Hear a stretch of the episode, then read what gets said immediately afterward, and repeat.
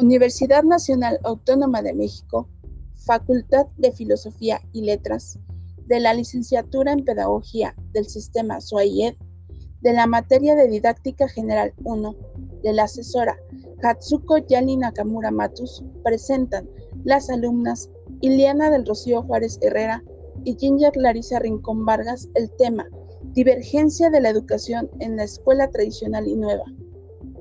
La educación ha sido y es el parteaguas de cualquier relato de desarrollo de las sociedades, desde la griega con los sofistas y filósofos, siglos más tarde con los jesuitas, con su disciplina casi militar, y muchos más ejemplos que lograron el desarrollo intelectual trascendental de su tiempo.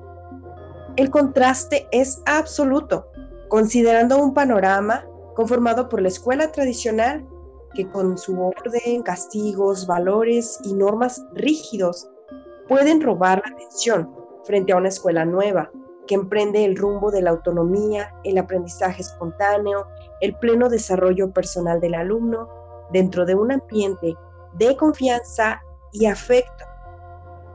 El presente artículo tiene como objetivo abordar los principios, finalidades y enfoques teóricos de las escuelas nueva y tradicional. Lo presentamos con la mejor intención de abordar ambos lados de tal divergencia desarrollada a lo largo de la historia de la educación. La escuela tradicional, temporalmente hablando, no es muy lejana, pues nuestros padres aún pueden hablarnos de sus clases con un profesor cuya herramienta principal se basaba en una regla de madera para usarse contra las manos de aquellos que no se motivaban al aprendizaje evitando cualquier estimulación activa al mismo aprendizaje. Antes bien se buscaba apagar cualquier espíritu curioso con el argumento de atender únicamente lo aceptado y exigido socialmente. Su principal finalidad está en la impresión de conocimiento en el alumno, así como lograr su autocontrol, su preparación para la vida real, a costa de cualquier precio, incluso del uso de la humillación y la violencia física. Su enfoque teórico es principalmente mecanicista, centrado en un maestro, representante del mundo exterior y dador de todo conocimiento.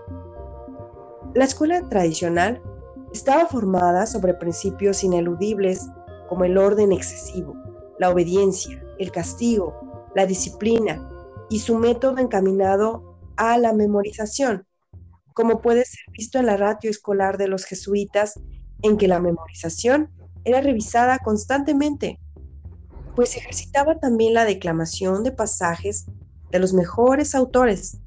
Debemos señalar que la comunidad estudiantil vivía su formación en aislamiento completo al exterior, pues promovía una educación en sumisión a la autoridad impuesta, generalmente a la iglesia. Además, no está por demás recalcar el rol pasivo que jugaba el alumno, pues solo podrían considerar válido su proceso de aprendizaje al apegarse a los modelos impuestos, tal como era afirmado por el gran pedagogo. Solo los modelos podrían separar al alumno de las mundanidades y limitantes humanas. Sí y solo así, el niño podrá educarse en un elevado concepto de lo humano. Chateau como se cita en Snyder 1972. Por su parte, el distante camino de la escuela nueva surge con la influencia de la psicología científica, como la propuesta por Piaget y de Crowley, y tiene como iniciadores a Rousseau, Pestalozzi y Froebel. Parte del desarrollo del espíritu crítico del alumno.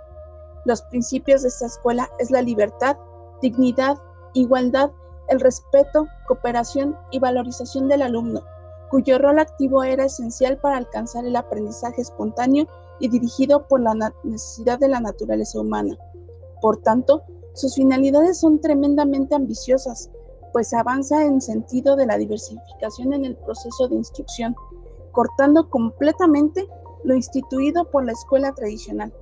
Considerada ya la importancia de la infancia incluso posible, la educación individualizada apoyada por el trabajo en conjunto con los padres, para alcanzar la principal finalidad, el desarrollo pleno de la personalidad del alumno, su independencia e ilimitado desarrollo intelectual. En este sentido, el profesor deja de ser el centro del conocimiento y se vuelve casi un mero espectador, donde su función principal es la de proveer los medios necesarios para que el niño adquiera por sí mismo los conocimientos necesarios para la vida. Se cree que el niño no necesita una instrucción rígida, sino que él, por sí mismo, tiene la capacidad de aprender de la experiencia y el contacto con el mundo que le rodea. Solo necesita tener la suficiente motivación y voluntad propia para lograrlo. La escuela se vuelve un lugar más afable, donde se respetan las diferentes capacidades de los alumnos y donde el material didáctico adquiere un valor significativo, pues facilita el proceso de enseñanza-aprendizaje. También podemos observar, además de su enfoque naturalista, el credo pedagógico Prepararlo para la vida futura significa hacerlo dueño de sí. Significa educarlo de modo que consiga rápidamente el gobierno completo y rápido de todas sus capacidades, de su juicio, que su juicio sea capaz de aferrar las condiciones en las cuales debe trabajar y las fuerzas que debe poner en movimiento para actuar económica y eficazmente. Dewey, citado por Abganana et al. 1957. Como conclusión, podemos decir ciertamente que las transformaciones sociales, industriales, económicas propiciaron la evolución que presenta la escuela nueva frente a la tradicional, ya que era necesario atender a los valores emergentes que debían ser implantados en la sociedad por medio de la educación desde la infancia, comenzando por valores como la paz esperada después de periodos constantes de guerra y revoluciones, así como la comprensión, fraternidad e igualdad en ambiente de libertad. Llama la atención el enfoque de Dewey que vio el desarrollo de las facultades e intereses para hacerle autónomo y dueño de todas sus capacidades, habilidades intelectuales y críticas, pues implicita ya esta libertad que determina a la escuela nueva. Indudablemente, aún estamos a una distancia de la aplicación de esta teoría, pero ha dado un avance trascendental en la educación. Hemos llegado al final de este podcast. Agradecemos su atención y pueden consultar en las siguientes referencias. García E., 1991, los modelos educativos en torno a la vieja polémica Escuela Nueva frente a Escuela Tradicional. Snyder, 1972, Pedagogía Progresista. Abagnano et al., 1957, Historia de la Pedagogía. Gracias. Hasta la próxima.